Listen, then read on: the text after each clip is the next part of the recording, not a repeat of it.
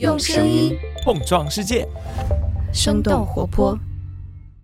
欢迎收听《商业外讲》，我是杨轩，让我们一起来向世界多问几个为什么。在这个快速变化、信息爆炸的世界，挑选你不容错过的商业现象，了解以不变应万变的本质逻辑。大家好，好久不见，欢迎收听《商业外讲》，我是杨轩，一个观察人类在各种风口反复横跳的主编。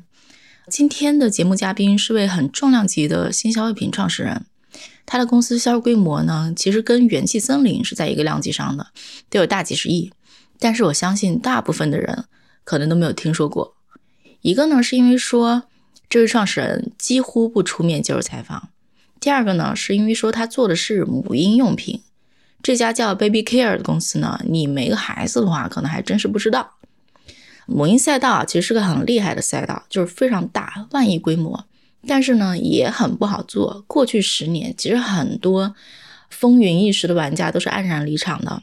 比如说，非常早的玩家红孩子，其实最后是卖身给了苏宁。贝贝网这家公司，它是欠债了数千万，创始人最后不知去向。还有就是说，一度很火的创始人还上了节目的这个蜜芽宝贝呢，近期也停止了 APP 的服务。其实这个赛道真的是挺不好做，但是 Baby Care 这家公司呢，却一步一步的走到可以跟国际巨头 PK 的这么一个状态里。他最开始其实做的是一个小东西，就是婴儿背带，挖到了第一桶金，然后渐渐的他就一个一个品类去做，他渐渐就把什么。背带啊、湿巾啊，这种最开始没有太强烈的品牌认知的品类卖爆，最后进军国际巨头林立的刚需大品类纸尿裤。今年六幺八 Baby Care 的纸尿裤呢，在像天猫啊、京东啊、抖音啊等等多个渠道都是登顶了，是把帮宝适、花王都甩在后面了。今天这家公司已经是除了奶粉之外。几乎所有的婴童用品，包括什么婴幼儿的零食辅食，都在做的一个全品类的母婴品牌公司了。那 Baby Care 的创始人李阔啊，挺有意思。他是学设计出身，然后大学毕业没多久呢，就开始创业。哎，他是怎么一步一步走到今天的？这中间他的产品怎么做？他的品类扩张的逻辑是什么？然后当他的公司快速膨胀的时候，他怎么管理这家公司？然后过去几年新消费品牌就是热潮涌动，对吧？然后他是怎么面对资本和竞争对手的？带着这些问题呢，我们在他杭州的办公室跟他聊了聊。那这场谈话呢，先从他的第一步开始。我毕业之后呢，我上了一年班就进那个设计公司，当时就决定要创业了。而且创业这件事呢，是我上高中时候就有这样一个想法，想做一点个人比较感兴趣的一个事情。你是大学上了一年班，就是做母婴吗？呃，创业是做设计公司哦，但我从来没把那个设计公司当成一个设计公司，因为我是想通过设计公司来接触一些社会上的一些什么客户啊，什么供应链啊，也包括用户这些，也包括一些比如说一些渠道，要累积一些前期一些一些准备。呃，五花八门的所有项目都做过，所以设计公司它最大一个好处就是它不能挑单子啊，对，它不能挑甲方。他不能有选择，要在短时间之内非常快速的能够了解那个细分行业的一些 know how，然后能够反馈到自己的经验，要要输出方案，所以算是练了一些基本功吧。然后做母婴当时用用了排除法，因为那时候二零一四年，那那时候电商还是非常快的，然后判断几个行业比较好，像那个服装我觉得是可以做的，然后那个美妆也可以，这算是两大。核心的一个一个品类，然后选了另外两个，相对是，呃，比较当时觉得是细分，但会相对比较美好的，一个是汽车用品，呃，一个是母婴，然后这两个前面两大我排除了，因为我觉得我创立一个品牌很难做到整个行业的一些事情。就那时候虽然说我没有做，但我心还是比较大的，我想对行业有所表达嘛，有所理解之后，然后再做一个事情。因为美妆和服装，我是觉得我很难短时间之内做出非常现象级一个品牌。虽然说美妆这件事儿，供应链把很多事情拉平了，但他们其实确实是有一些技术研究的，包括内部体系。但是呢，美妆现在跟我当时判断是一样的。这一两年，中国美妆其实有一些品牌跑出来，但你发现他们借助什么优势呢？就是渠道的一些更迭、代际的那个变化。中国人更懂中国渠道，抖音渠道红利，小红书渠道红利，是是是，所以会催生品牌。但是我是觉得你一定要有硬刚的实力，绕开来打也没问题，你能短时间之内形成一定的体量跟销售额。但是硬刚刚什么？就是你的品牌精神，你是不是更新一代用户更认可你？相对那些他们的百年积累，然后你的内部的研发，你的产品力是不是够好的？有没有跑出这样一个成熟的一个研发体系？然后汽车用品呢？我是觉得汽车用品跟母婴都是未来会爆发增长。然后男孩子也比较喜欢车，但我发现汽车用品里面，我梳理到产品线的时，我发现这个事情我做不了，毫无兴趣，因为他卖的最多是那个脚垫，还有那个皮质座椅。我不知道那个那个年代喜欢套一个布套，然后车里面一定要放一个摆件，我难以想象我会做这些东西。但它体量很大，但我就把这个行业排除了。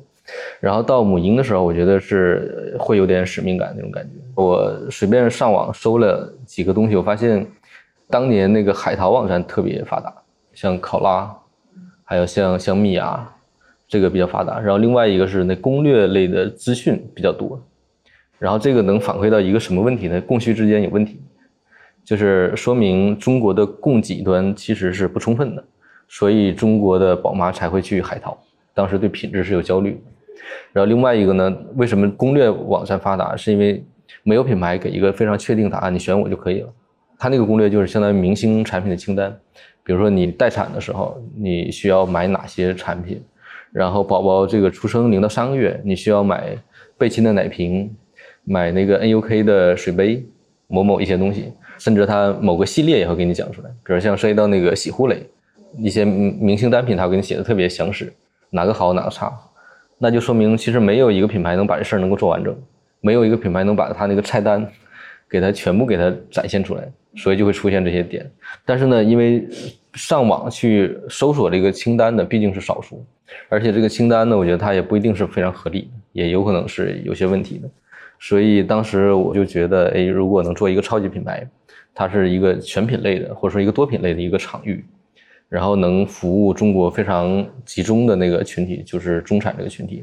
那我觉得这个品牌其实是有非常大一个价值。哎，其实当时，比如说你说清单那个产品啊，嗯，我印象中像蜜芽宝贝的创始人，当时就是先写了清单攻略，然后被大家关注了。嗯，是。但是你看你们俩选了非常不一样的路，人家去做了一个母婴电商网站，但是你选择做一个超级品牌，为什么？这是个人的习惯，嗯，禀赋吗？还是什么？这个事情，我当时的理解，我我是觉得解决这个供需之间的问题，单靠渠道怎么来卖是是没有任何必要的。因为我觉得京东和淘系，也包括未来有可能产生某个，因为中国的渠道是一个有点赢者通吃的一个状态，它跟国外那个垂类是不太一样的。就中国现在商业结构就是这样的，就是一家独大，然后它能做周边所有的事情。国外商业结构是我我小而美，然后是都是大家来协同。所以当时我觉得，就是如果想解决供需之间的问题，是一个品牌方要做的事情，而不是一个渠道商做的事情。哦，所以你当年就已经想到这点了。是因为我会看当时的一些明星单品，然后那些明明星单品它的本身的状态并不好，清单是能列的，但属于在所有的相对没那么好当中列举相对比较好的。但是如果说当时行业如果看到另外一个局面是各个品牌方做的产品都非常好，只是没有人把清单能够表露出来，那我觉得如果用渠道方式来解决，算是一个好的解决方案。所以其实你觉得即使是明星单品也存在问题？是？你觉得问题是啥？最大一个问题呢就是。外资品牌在中国做产品设计肯定是不行的，因为我做过那个设计公司嘛，接触过一些外资品牌，我发现他们比较明显的就是就是会用一些调查问卷、一些数据来做他们的研发跟设计，就它跟用户之间其实距离是非常久的。就真正我觉得好的事情是真的要拼一些所谓一些感知跟直觉的，就你觉得这个事情它就是不好的，然后没有太多道理跟逻辑。当时明显外资品牌非常高傲，它在中国非常高傲，然后它产品线的更迭非常慢。一四年你是眼见中国新一代的群体已经起来了，然后有些产品你发现它十年没有迭代了。当时我看那个外观的颜值就不过关。其实虽然说当时大家都觉得，呃，欧美的品牌、日韩的品牌设计上是好于中国品牌的，但其实在我一个设计师的眼里，我觉得我我颜值颠覆这件事就可以做了。大家花色包括一些造型是非常非常丑陋的。所以就真的呢是能看到机会点，然后另外一个为什么说有点使命感呢？是我的同理心是有的，然后发现就是很焦虑。互联网上我看到宝妈的一些留言，他们是非常情绪化的，然后面对一些不好的设计，品牌方的一些智商税的一些点坑蒙拐骗，他们非常的抵触跟抵制，可以做一个品牌，相对它是能服务好他们，然后他们在体验上，在品质上是能达到他们所要那个点，然后不用一些特别虚假的、虚张的一些东西来来做这个事情，这个品牌本身是存在价值的，就觉得这个几个因素叠加嘛，觉得母婴其实是有一个品牌机会，就在二零一四年，然后那时候我们定的一个方向就全品类，当时定全品类。干脆没有想到纸尿裤能不能做的问题，能你们能理解吗？就是，哦，我是觉得我是能默认是就是能做的，所以我昨天我在做新员工培训，我跟他们开玩笑，因为我我们最近招了那个算是外企，呃，现在比较厉害的纸尿裤品牌，它的高管现在进我们体系，然后我们现在纸尿裤已经在这个天猫已经卖到第一了，然后我就跟他问我，我们在这个经营分析会，我问他一个问题，我说你应该经历过中国很多纸尿裤品牌，死掉很多。他们典型的五种死法是什么？然后他给我说了一个数字，吓死我了。他说中国死掉的尿裤品牌大概有两千个，有点上规模的。哇！对，所以我在群里面发了一个消息，叫就叫沉舟侧畔千帆过嘛。所以我当时跟他们开玩笑，我说如果当时我创立 baby 的时候，如果知道这个数字，也许吓到我了。我我我要不要去做汽车用品？那这是开玩笑的，我的意思就是，其实我们对一些事情的判断要用你一些感性的一些觉知的层面，不能用理性的调查问卷。因为我们前两年经常我也会接到一些那个人付费的电话来采访，让我来讲一下行业的一些事情，然后他们好判断要不要进入母婴行业。是，就这件事儿对我来说，也许他们是非常 MBA 式的进入一个行业要调研。我当时选 Baby Care 没有任何数据来佐证，其实你看到那个群体就行了，群体的一些个性能反馈到它的共性。然后你看到商业的一些渠道、一些现象，能反馈到行业的一些状态。然后这里面如果有一条线，你能把它穿起来，再符合自己的优势，那我觉得事儿你你去做就行了。做五年也可以做十年，也可以做二十年，而不是说找一个外部咨询来辅佐你内部来做一个企业战略。你会觉得说，就是这种，比如说外部这种看起来非常吓人的数据，还有就是外部咨询顾问式的人没有看到这个机会，就是他们的视角跟你的视角差差差在哪儿呢？为为什么他们会看漏这个机会呢？他们数据量太大了，他们看到很多浮在表面那些数据，但是问题的本质呢，数据不是不对的，但数据是需要来来加工的，来解读的，然后你要透过数据来看到本质，但是往往一般的企业呢，它之所以找外部咨询，它的解读能力也是有限的，所以数据本身呢，虽然说数据有毒，那是它解读是有问题，你要透过数据能看到这些点。其实我跟元气的人聊过，我当时问过他们市场调研的事儿，他们也做市场调研，但是他们说他们的市场调研不委托外包公司，全部公司产品部的人自己做。这样的话你就知道说每个具体的问卷背后的那个人是个什么反应，跟最后被抽象出来的那个数据是不一样的。这里面最难的点，您知道是什么？是什么？就是问题的设计，能做好问题设计的人非常少，非常有限，然后能解读的人也是非常有限的。所以往往形式是对的，但是结果其实是有问题的。一个调查问卷它之所以高质量，是因为它在设置问题的时候就决定了它的质量，决定它的结论的质量，然后结论的解读也是需要高质量的。对，所以我们也是内部在做。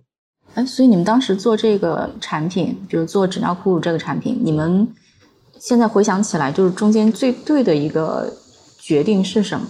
就是说为什么能哎做成？就是我也是跟我们定位问题，我们决定做那个高端，所以我们一片纸尿裤现在相对那前五大巨头嘛，我们是是他们的一个高端那条线，因为他们是呃低端、中端、高端，我们上来第一个产品就直接定到他们那个高端那个那个价格段，两块钱以上的那个价格段，这是一个正确的决定。但一般企业他会比较畏畏缩缩，他们会觉得啊，你看人家卖两块，我们要不要卖一块？要不要卖八毛？所以我们直接就属于正面刚。然后也选了一个国内比较稳的一个供应链，就是我觉得好像很多中国品牌在创业的时候，都会不自觉的说，哎，我要去跟外国品牌竞争，我就要定一个，比如说对折的价，嗯嗯，好像是一个很常见的一个套路，嗯对，你你觉得这套路有问题吗？嗯，就巨大问题，就定价本身，我觉得就反馈到它的自信层面，我觉得是其次的。另外一个最大维度就是它是没有办法在所有的商业流通上能有腾挪空间的。因为你又没有去品牌的费用了，你又没有推广的费用，你的产品力肯定是有问题的。就你本身就自降身价了，所以我们当时定位就是价格一定要，甚至我们有些还要再贵一些，这样我们才有自己的一些，你你才能把产品做好，你才有空间。然后如果你是一个低价的，你永远蚕食不到它的市场份额，你有可能是蚕食到下面那个市场份额。那这个本身，我觉得它是一个短期意义，长期是没有太大意义的。如果他想把这个市场能够做到很大一个份额，能够蚕食那个点的话，但如果有些品牌它定位它就是低端的，它觉得外资品牌就是百分之二三十的中高端市场，但百分之七八十是一个低端市场。如果说它是这个定位，那我觉得也可以，也无可厚非。但当时我们想的是，我们是觉得是可以干掉一些国外巨头的。但是这个跟你们这个品类有关联吗？比如说，大家妈妈都还是比较愿意在母婴产品上多花一些钱的，会不会换个大家不那么重视质量的品类？你这个打法可能就对，这是一个选择问题。母婴行业是有些行业特性的，大家追求一些高品质，通过定价是能判断一个品牌的状态、售价。我们是占了这样一个品类上个性的上的一个机会。但是其他细分品类呢，我建议他想明白要拿什么市场。因为有些行业它确实存在非常明显的一个一个细分，然后他如果拿到下面的市场，它会更有供电的优势，那我觉得也是一个点。但他要接受，它不可能再高端了，他要接受这样一个点。嗯，这是他前面战略一个选择的问题。哎，你们从第一款产品到现在拓品类的逻辑是什么？大的方向是先从那个耐用品做到快消，这是一个大的逻辑。前面选择一些品的时候，大概我们第一款产品是婴儿背带。第二款呢是宝宝吃饭的碗，第三款呢是水杯，然后这个三品的选品逻辑呢，就是看所有的用品里边，我们做哪个产品产品力上是更有优势的。显然，那个婴儿背带，我们当时看到也是国外巨头做的产品非常差，卖的很贵，然后国内的一些品牌就是更是品质非常差，所以我们觉得是有机会点。大家是在竞争，但我们发现我们看到空白的一个价格段一个定位。所以就会比较快，然后做那个宝宝餐具碗的时候也是如此。就我在互联网淘系收宝宝餐具碗，我发现月销都很差，然后价格都很低，都是那个 PP 材质的 ABS 材质的一个塑料碗。如果按照用户的他的一个视觉，它的品质感非常差，然后也没有特别厉害的头部品牌。但是呢，你转念一想，就中国当时每年一千多万新生儿，大家都需要吃饭的碗。为什么没有品牌能把这事情能做得特别好？所以我们就做了那个注水保温碗，它是医用不锈钢跟塑胶的结合。然后为什么做水杯呢？发现我们先不要做奶瓶，因为奶瓶阻力会比较大。但是水杯各个品牌都有一些产品，呃，也有一些明星单品。但是水杯这个事情没有品牌能把这个解决的特别好，它的体验方方面面，所以我们又做了水杯。所以就是这样一个大的逻辑，就是我们从耐用到快消。耐用里边选一些我们觉得先能攻得下的一个战场，能发现更大一个潜力跟机会一个战场。然后后来我们做那个零腐蚀和洗护，还有童装是一个那个顺理成章的一个事情，因为你做了快销，有一定的用户基础之后，他们其实有这方面的诉求，所以就是你可以建团队来做。我其实有个疑问，就比如说，因为互联网特别喜欢讲什么高频打低频，嗯。对吧？嗯，然后那您刚刚讲说你们从耐用品开始做，然后再去做快销，要用互联网黑话就叫用低频打高频了。你们其实是跟这个所谓的市场黑化是反着来的。嗯，是是是，这条路也行。目目前看好像还行，但但当时没没有想这么多。是这样，我我这样来思考一下这个问题啊，我做一种假设，呃，如果当时我们先做快销做纸尿裤，也有可能现在是成功的。所以今天我讲这些事情不一定是完全是对的，就这件事真的辩证的看，也许高频打低频也许是对的，但当时我为什么没有做纸尿裤呢？我觉得其实跟做不做奶瓶的道理是一样的。为什么做婴儿腰凳这个产品？我觉得这个战场我是肯定能打，能能拿下的。你要聚焦你的优势兵力来围围打一个围歼战。当时的背带那个市场对我来说就是围歼战，但是尿裤市场对我来说就是要攻一个省会城市，也有可能会拿下来。当然，你拿下来的时候，因为省会城市它确实是高频的，但你阻力会比较大。当时我是觉得这，对，这这三个品是相当于是这个十拿九稳，基本可以这样来讲。供应链这件事情，你焦虑吗？我最大的一个焦虑还不是供应链，或者我觉得它最大的价值还不是供应链，是研发端的。就是我们所有研发是要借助那个 M 端，然后我们是要穿透 M 找 M 的 M，所谓的二级供应链。就是中国制造虽然虽然非常厉害，但其实它是一个组装的一个逻辑。但真正你要把产品做好的话，是背后要有一些基础的一些原材料和基础的供应的一些迭代，包括设备供应商，我们现在也在聊。然后我们要反推，让工厂来引进更先进的技术跟设备跟原材料，用一些稀缺的一些研发技术。但这个东西对于工厂，他们都是非常的抵制的。工厂想赚钱，他们最理想的一个状态，十个代工品牌用标准化的一个东西，你不要让我去调整和换做一些尝试，那它的效率是最低的。但是品牌方想创新，想做更好的体验，所以这个是我们 B to M 做的一个最多的一个事情。然后另外一个就是效率问题，就你刚才提到一个供应链的流转的问题，所以这个管控确实是挺难，因为我们找不到特别合适的人招聘嘛，你都要画他的画像。我发现你几个维度一给他，就出现巨大问题了。你把耐用品和快消和童装和零辅食加一起，没有供应链负责人能接触过这几个，但他都有自己垂类的一些要求。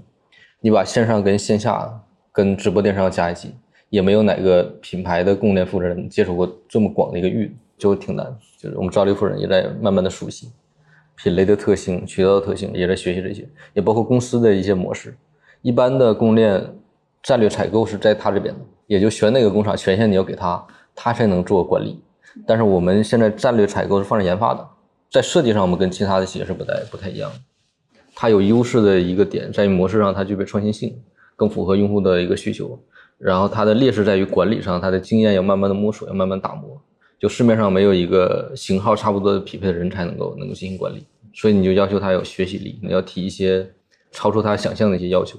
从二零一四年做到现在，现在你们公司体量已经有好几千人的规模了，肯定会遇到一些管理的问题，然后新老交替的问题，你是怎么应对的？这个应该是中国所有的，我觉得算是新消费品牌，它从零到一到一到十那个那个点啊，一定要这个叫，我觉得是一个叫叫过命的那个坎儿。新老交替交接棒怎么来交是个大问题。我常见的是有两种，第一种他觉得到一定状态了，发现自己那些老部下哪里都不对了，然后他特别迫切需要一个，比如像外企的讲的所有东西都是正确的，都是他们没有听过没有见过的，发现所有东西都有一个对应的解法，然后进来之后，这里面就形成一个巨大的一个冲撞。因为那些老部下呢，他握着跟创始人和这个企业之间的情感，然后这边呢握着他是一个改革者，所以这里面会爆发非常剧烈的冲突，不出冲是不可能的，是绝对不可能，因为他要改革，这边在抵制，然后这边在夺权，这边在守，然后创始人呢肯定是顶的，顶这个新人的，然后这里面就看谁赢了，就往往有一种可能性是短时间之内这些人被全部干掉，呃，老板有可能觉得他们看哪里都是不对的。开会讲的东西都是有的没的一些，然后这边讲的是非常符合逻辑的，然后他们有可能还会跟他吵架，然后还会闹情绪，所以那没办法，只有把他们干掉。这个干掉之后产生一个结果呢，就虽然说开会讲的所有事情都是对的，但是他原来那些美好的方面其实是没法保留的，没法延续的，然后就变成一个他们原来大企业的那些所有的弱点这边会保留下来。虽然说他有些东西是成熟的，但他原来那些非常犀利的美好的方面不一定能保留下来。所以就会出问题，然后这里面呢，它存在理论上正确，实际做事它手感没有的，会存在这个障碍，业务上马上就会滑坡，这个组织就会出现一个巨大问题了。然后另外一种可能性呢，就是有可能这方赢了，然后老板会觉得，哎，其实还是不能相信外边的人，还是内部的这些人还是可以的，但是他没有外部的一些新鲜的血液注入，他们永远打不开正统的企业组织在成长的方方面面。那个框架的那个系统到底什么样？那个流程到底是什么？他们永远是见不到的，所以也会是一个固步自封的一个状态。所以最好的一个解法肯定是要慢慢渗透，但同时呢，双方你要协调好，权责利，然后文化要延续，然后也让这些人呢能够落地。这个落地的过程你要帮扶一下。所以这里面是需要很多，我觉得是有点偏艺术化的一个处理吧。我们原来采用的方式用了政委体系。经常传一些酒局，然后经常宣导一些点，讲一些案例，做一些分享。他们有很明显一个特征的，这方面人进来之后，你发现他带着先天的高傲，然后见过高楼大厦什么样，我指的一个组织上，他说的任何东西，这边人都没听过，包括创始人都没有听过，所以他的那种经营感是非常非常强的。他不屑于跟这些。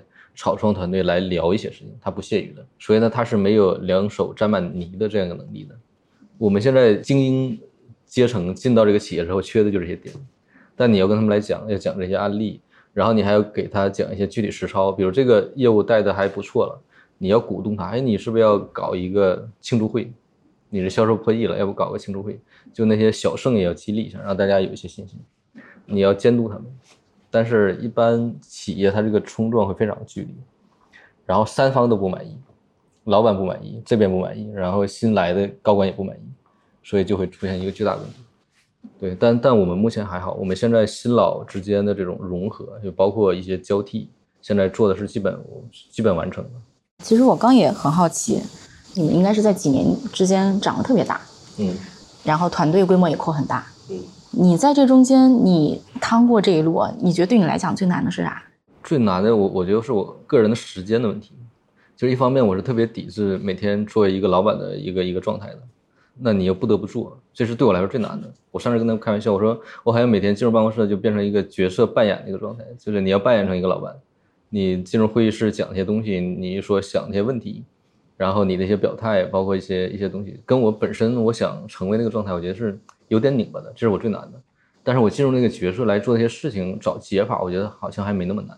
这个我还是挺能找到那个本质问题的，然后挺能找方法的，甚至讲一个故事啊，或者推荐一本书，我是能解决的。但最难的就是我我自己这个状态，但我感觉有可能人生就是这样，你不可能找到一个特别悠然自得的一个职业或者一个状态。有些东西我讲就是一定要靠觉知来做一些判断，要有一些特别蛮不讲理的一些政令要能执行下去。但是往往高管都是外企之后，这种观点就会被打压。而且他又没有任何论据跟论证，因为有些最厉害的决策，他就是没有道理的，我就是凭感觉来的。但你想想，会议室充斥着这么聪明的脑袋，你不能说我凭感觉，兄弟们就要这样干，没人会听你的。其实一个企业，我觉得它是魂，魂是不能丢的。那个魂就在于有些事情是靠一些非常直觉性的判断，这个东西不能不能丢的。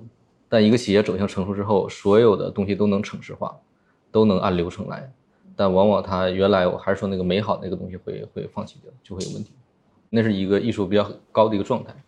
我我内部讲的叫无知且无畏，我是让所有的小伙伴都要做到这一点的。就你们用自己感觉来判断的事情，我们是欣赏的，绝对是欣赏的。所以这个东西一定要保留。但同时呢，我们也要走向理性。一个企业从最早它草创，它永远会有自己做的对的那一面。所以那个那个有可能它感性的这种觉知是。占比是比较大的，但后来有可能这边是占比越来越大，但如果把它挤压没的话，就会出问题。所以我觉得这两方面都要有，但最难保留的就是这方面，因为它没有办法量化。那从一四年到现在，你们不停的扩产品，然后也在扩大这个产品经理这个团队。那这个团队你们是怎么培养的呢？你们会认为说有什么重要的技能点？第一个你要懂品牌，第二个你要懂生意。然后第三个，你要懂用户，就你要提这样一个要求。第一个最核心的就叫用户思维，用用户的视角来看场景、看分类，用用户的视角来看整个生意和品牌怎么来构建的，跟产品之间的关系。然后具体的一些流程跟方法，那是次要的东西，主要让它观念上要要有一个转变。那个生意该怎么理解？是比如是算成本吗？还是是什么？嗯，看生意呢，首先是一个定价，嗯。然后这里面也包含了财务上的一个一个成本，还有一些呢，就是很微妙了。比如说这个产品市面上所有人做的图案都是花花绿绿的，我们要做一个纯色的。如果你跟他讲我们要做花色的，今年主题用的就是花色，那他就特别按部就班去做就是错的。他就不知道那个大目标是什么。是是是。然后哪些产品先推，所以这些事情没法规定特别细，包括细节我们跟供应链来开一套模具。这个模具费到底谁来承担？怎么来讨价还价来做这个事情？这也是要懂生意的。然后这个模具到底要不要开？哪个是优先级？所以你只能给他交给他一个感觉。怎么叫就算叫懂品牌了呢？这个品牌究竟具体到落地是什么东西？懂品牌是这样，就是品跟品牌之间是有些关联的。嗯，我举个案例吧。我们那个湿巾卖的特别好，是一个带一个云朵型一个盖子的湿巾，像运营会提一个需求。他说：“呃，我们这个丝巾盖子从创立第一天到现在，应该就是有三四年了。那个丝巾的盖子造型从来没换过。他想推一个，因为我们高端的有一个主题叫山茶花系列，尿裤也卖得很好的。他说我们把云朵的造型变成这个山茶花的造型，肯定会好卖。这一季所有产品都打了山茶花。那我在会议上我就说我们不能做。然后为什么不能做呢？我说云朵的造型是我们这个品类的视觉识别，这个 IP 我们一定要把它固化下来。”就不能你这一季搞山茶花，下一季又搞一个什么特别可爱一个卖萌的造型。虽然说我特别认同你做了山茶花系列，因为大家都买了多年的云朵，肯定销量会爆发式增长，有可能翻到三倍。但我不要这个份额，我要的是十年云朵不变。比如说过去几年有些品牌，然后它体量也跑得特别大，但最后似乎那个品牌认知，你知道它的名字，但是对它的品牌认知不强。您觉得可能是问题出在哪儿呢？这个上次我跟他们分享了，我讲叫三个真理时刻嘛。第一个真理时刻，我讲的就是用户在所有的媒介面对所有的竞品，能不能选你？你那个颜值和卖点够不够打动他？这是第一个真理时刻。第二个真理时刻呢，是他拆开快递包裹拿到你产品的时候，他在使用跟体验。他发现哇，这个品真的很懂我，这个品真的不错。这是一个什么品牌？确实还可以。他有一种所谓的惊喜感。第三个真理时刻是，他在明天需要另外一个产品，他有可能选择你，你一定要再次打动他。有那么小的一个设计，包括有可能是一个配色或者一个小的体感，包括有可能开盖的一个手感就是跟别人不一样。我觉得这个很重要，比那个投流更重要，特别是后面两个。但是因为有些品牌，它投流那个逻辑它算得太清晰了。他发现所有的外资品牌都不太懂，他突然发现了自己非常巨大一个机会敞口，所以这方面他非常有优势。但这两方面他有可能就欠缺，或者说他不可能沉下来研究产品。最近几年的新消费热潮里，对你来讲最重要的事情是什么？然后你做了什么样的战略选择？我现在觉得零五十这个战略我们又选对了。在二一年，我们没有跟所有那些品牌在消耗，我们二一年用了一个非常保守的一个方式在发展。因为二一年那些拿了资本钱的那些零售品牌非常疯狂，疯狂的招人，疯狂的去砸流量，但是现在我们发现他们出现了各种问题。但今年我们应该是行业涨的是最健康、最好的，所以我觉得也是一个战略定力的问题。为什么会二一年避开那一波热潮？这件事对我来说很简单，就是相当于，如果说靠砸钱能砸到市占率稳定，那你就去砸。互联网玩法我觉得是可以的。比如像什么滴滴快递这些，像什么那个电商这些，你就拼命的砸钱，你砸到市占率之后，没有人能颠覆你了，因为他砸不起了，你已经收割了第一批用户，他始终跟着你了。但是呢，零负十二一年是什么状态？就是它能砸到十个亿，但是呢，马上这些人带腿就会跑掉，如果你产品力跟不上的话。所以你二一年你跑到第一，跑得再快都没有任何意义，这就是一一场马拉松，你前面一千米你拼命的跑，但是后面那些几十公里你你怎么办？所以二一年我就感觉大家跑太疯狂了，所以我跟我那个业务负责人我说，我们谨小慎微的把产品给我打磨好，我对你业绩没有任何要求。但他也很焦虑，他说啊那边增长怎么样？我说你们不要去管，我们对这件事情的理解跟他们理解是不太一样的。但往往拿钱那些人，他会觉得自己模型一定要有一个非常高增长的曲线，后边那个资本也会助推他们说，哎你一定要拿到一个什么一样一个点。但我觉得他不太符合商业逻辑，所以就会有这问题。大家都会说。在消费品领域，你建立起自己的品牌心智，然后你就稳住了，可能就是您刚刚讲的那个市占率稳定。嗯，但是是说二一年那一波是说他们本身的产品本身竞争力不够嘛，所以这个推再多的量也没用。我个人理解呢，至少第三阵列时刻他是没有做到的。他那个模型就是要不断的砸钱，不断的砸钱来获新，要拉新，但他完全没有留存，所以他那个模型就跑不完整，所以就会出现一个巨大问题。你做设计师出身啊，你其实对审美是有自己的要求的。那你的个人审美是怎么影响到 Baby Care 的品牌调性的呢？你永远不要低估一个创始人，他每天的那些言论。你每天就是表演，你每天就是表演，然后让他们觉得老板是喜欢这样的，老板是觉得这样是更高级的，老板是有这样一个要求的，老板对这件事情肯定不过关的。所以，我那个 HR 他们定那个团建的场地，他是最头疼的。一方面，他又没那么多预算；另一方面，他知道这个订的酒店如果不好看了或怎么样，老板会发飙的。但我真的会闹情绪，我有时候闹情绪很很奇葩的。嗯，是是，但是他们要知道要求。所以，颜值在你们公司是很重要的。呃，是很重要的。就是我觉得颜值后面是个品味的问题。品味对品牌公司或者产品公司特别重要。呃，很重要，很重要。很多消费品在过去几年狂飙突进的时候，嗯。大家可能用的工厂都差不多，用的材料也差不多，嗯，然后长得可能也很像，或者说，是别人出了一个爆款设计，我马上就能抄，最后就都很像，嗯。那如果想让自己不一样，就别人就必须得买你家的，这个关键诀窍在哪儿呢？对于模仿，这是没有办法避免的，但是往往模仿的它只是一个形式，它的好的材质和好的体验，它是一个系统化的，它往往是看不到的，它只是那个样子是有有点像。但真正为什么能做这样的产品？它做对了，它做对了哪一方面？往往他们是看不到的。然后另外一个就是它，你能模仿一两款，但是它产品其实是需要迭代的，迭代这方面它是跟不上的。包括你品宣的一些点啊，你讲那些故事啊，然后他购买之后，你拉他进私域，方方面面的一种触达，它是一个系统化的。但如果一个竞品它只是一个单品，在产品样子上一个模仿，其实很难威胁到你。我们基本上每一个爆款就变成行业同款，就前几年的时候，因为大家都觉得啊，这个行业突然间有一个 baby care 高颜值的，但颜值这件事对他们来太简单了，你用红色的，我直接把你那个料直接注塑成你那个颜色一模一样，然后图案它为了避免侵权画了另外一个样子，但所有的配色跟线条都是字，那对我们来说没有本质上的一个影响。哎，你们不担心，比如说？你们量也给工厂了，工厂也做，做起来之后，他们就用那台新的机器去供其他品牌了。这个是另外一个特别好玩的一个点，其实挺玄学的。就中国是一个人情生意，为什么我们占产是放在研发这边呢？然后我这边研发负责占产的人是跟我最早跑第一家工厂的人，他原来是做天猫运营的。呃，我跟他跑第一家工厂，我们跟工厂洗脑的故事就是我们要做全球第一的萌品牌，当时是特别生硬的洗脑。非常非常生硬些，就没有人相信我们，甚至进到一个办公室，做都不给我们做的一个机会。但是后来实践证明，我们这电商把这个事情做的慢慢像了。所以现在呢，我们是对于工厂，我们第一是有些话语权的。另外，一般的企业对于工厂有些话语权之后，他就变得非常的欺负对方，就店大欺客，客大欺店是个永恒的话题。但是我们现在做一个什么事情呢？我们讲叫赋能。就是跟我们一起往前发展的话，我能给你带来非常持续的订单的一个量。然后另外有些工厂，当我们一定体量之后，他是不舍得放弃我们的。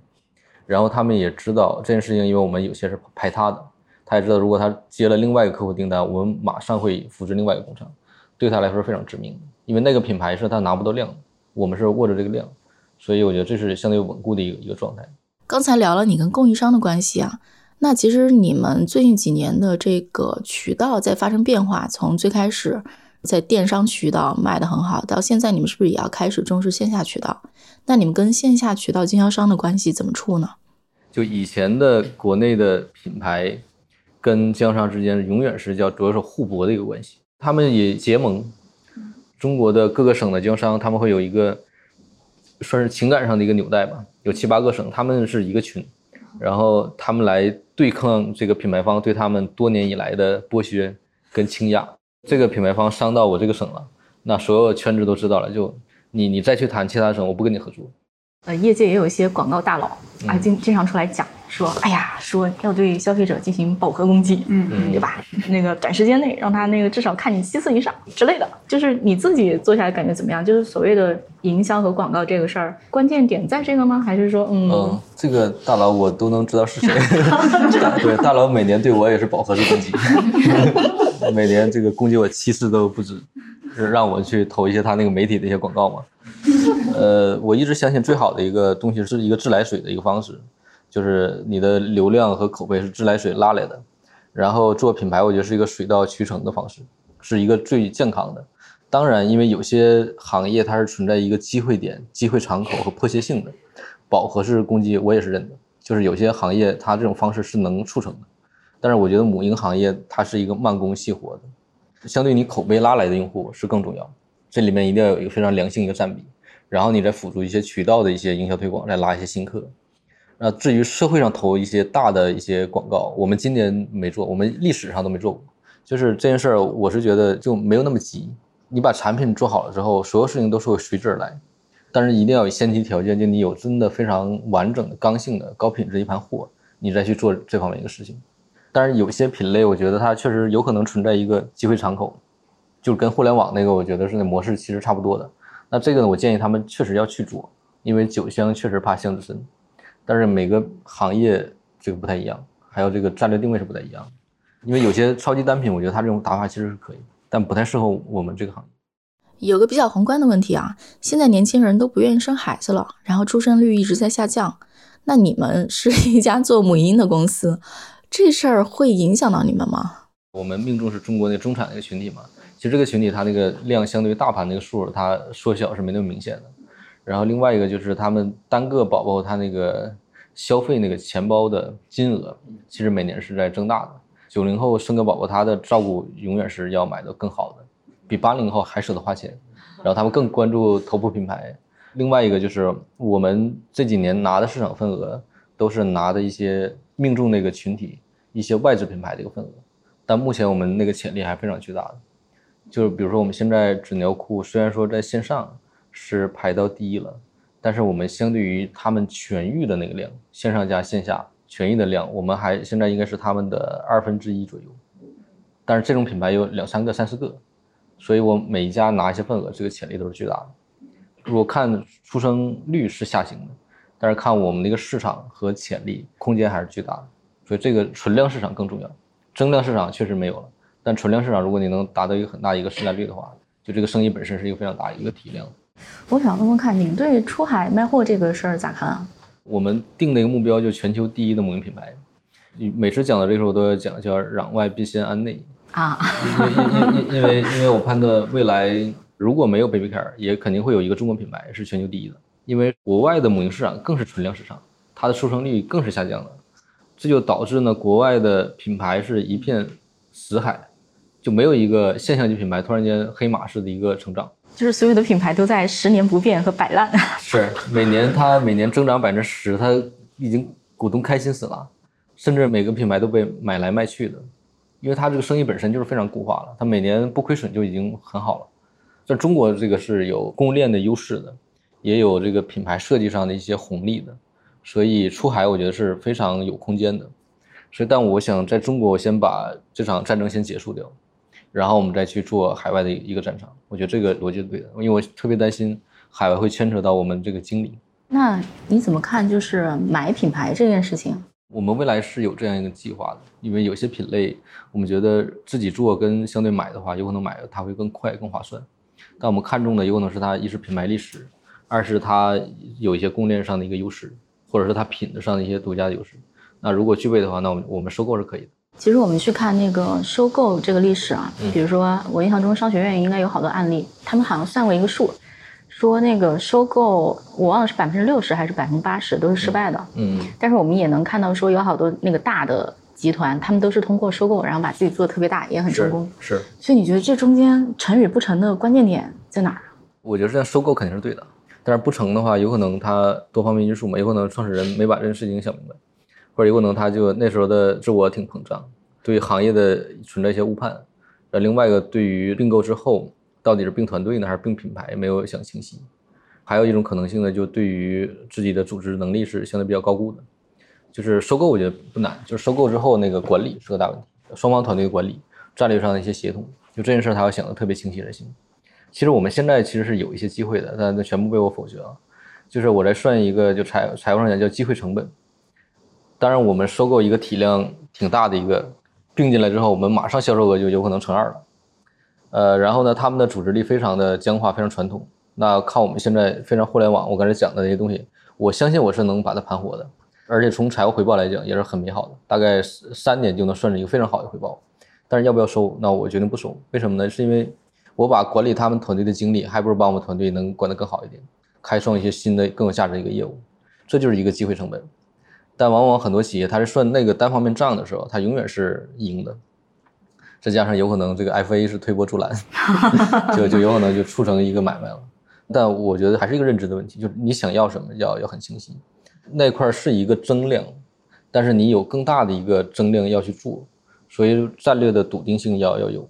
假设我要做一个细分品类，我发现我内部招的研发人员很难做出一个更高水平的产品，供应链的整合也需要三到五年的时间，但恰好有一个品牌一个体量还不错的，他在卖。那我觉得这个收并购是可以的，然后我做好第一周准备，就是如果他的团队管理不善的话，我找的几个核心的研发人员是能保持他的产品研发的，然后我把它对接到中国我们这样一个巨大的一个人群和渠道优势，所以这个价值也是能更大一个增长。所以收购我觉得其实方向是对的，对于商业它会更快，但是就是它过来能不能形成一个非常大的一个增量的作用，也包括管理上的一些难度，这个要思考好。其实中国现在通过收购做的成功，像安踏，我觉得做的非常好。那可能第一步先得自己有一批能干的人，能把这个品牌给接过来。就内部的组织能力，你要降维一些，能够把这些事情能搞得定。但如果收过来管理上会牵扯创始人非常多精力的话，那我觉得机会成本就非常高了，就就没有意义了，还不如自己弄个小团队慢慢做。哎，你不觉得需要一些什么战略投资或者战略资源吗？我个人其实从另外一个维度来讲，我挺抵制这些的。就我自己有两个内心的一些想法吧，就是太借助一些快车道的一些东西，其实长期上会有些问题。另外一个呢，就是太在意竞争对手也会有问题。就比如说，我们如果有一个方式，比如像我有很多那个 copy 我们的，但这个 copy 我们的，我们这个法务呢，当然把他的这个证据都固定的，也许是能把他打死的。但我觉得他现在高速成长，最好不要打死。哎，这个是什么 思路？这个就是相当于，我觉得是长期来看，竞争对手能教会你们很多东西。但如果你真的行业头部，然后行业第二非常弱的话，你的长期的成长其实是不利的。内部就会非常的僵化，也没有标榜的一些案例，也没有一些新鲜的一些玩法、一些思路，就会出问题。特别借力能快速到一个阶段，我觉得也会出问题。虽然说现在短时间内会很爽，有可能另外一个大的坑在等着你。因为你组织力毕竟没有成长的那个程度，你是一个拔苗助长的状态，所以对一些特别大的资源，我还是没那么强的一个积极性，一定要去搞定谁谁谁，去拿一个什么东西，我我们目前没有。这个我也是比较欣赏华为的做法，华为它内部是有一个蓝军体系的，它不断在攻击内部的一些战略和政策。那我我们现在组织力没有到那么样的一个成熟度，那我觉得就竞争对手来攻击你也挺好。他也教会你一些东西，也避免你犯一些错误，因为你一旦犯错，他们马上就能捕捉到。刚刚你说竞争对手教会你很多东西，其实我们刚谈到说最近几年你们公司都在做婴幼儿的零食、辅食这些东西，那这个些品类的竞争对手，他们教会了你什么呢？他们教会我前面有坑不要踩，就是这是一个点。然后另外一个，我觉得有些做产品思路还是挺正确的。比如说有些品类，他们做了一些面食的品类，然后我觉得这个还还挺提醒我们的。然后另外一个就是辅食跟零食哪个市场更大？那我们觉得这个零食的市场更大，这也是他们短时间之内增长的份额让我们看到的。然后另外一个就是教会我们算是一个反例吧，就是要重视品质。然后还有一个就是要我们现在是选的是那个欧果泥是那个欧洲的供链，也是看到他们的一些动作，所以我们是对标他们的供链，选更好的供链。所以我觉得这个价值也很大，因为我们现在要求是盲测的，就是这面一包呢是竞争对手，就 A/B 测试，我们要求我们的得分一定要第一的。所以那如果没有竞争对手的话，如果他们很差的话，我们不可能把产品优化特别好。所以这个也是竞争对手它的价值所在。嗯，也包括他们做线下，我们也看到他们线下一些动作，然后也能模仿和学习，然后也能知道他们线下哪里做的不好，那这就是我们的机会点。最后一个问题啊。就是做 Baby Care 这家公司给你带来了什么改变？我现在是挺自豪的，没有太大改变。就是，比如说像充满好奇这些，然后另外一个我内部我讲用户思维，然后还有一个点我特别强调就是要有少年气。然后少年气该怎么理解？刚才其实讲到一些，比如说那个无知且无畏，然后要着诚，然后要充满好奇，一切东西都要问个为什么。这个往往是少年气的人是具备的。另外一个就是特别反权威，这样他才能有一个非常跃跃欲试的一个状态，觉得这个事情怎么做才是正确的，而且这个怎么做是我们自己想，而不是所有的行业大家一些公知共同认为的一些常识类的东西。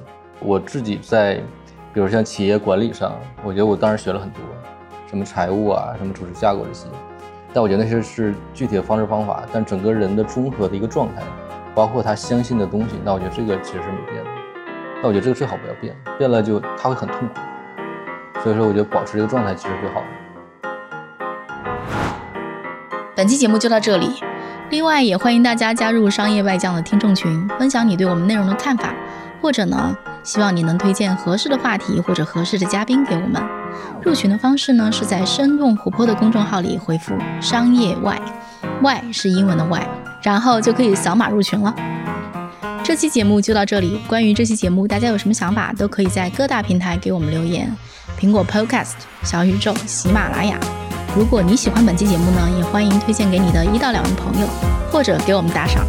也欢迎大家关注我们的公众号“生动活泼”，声是声音的声。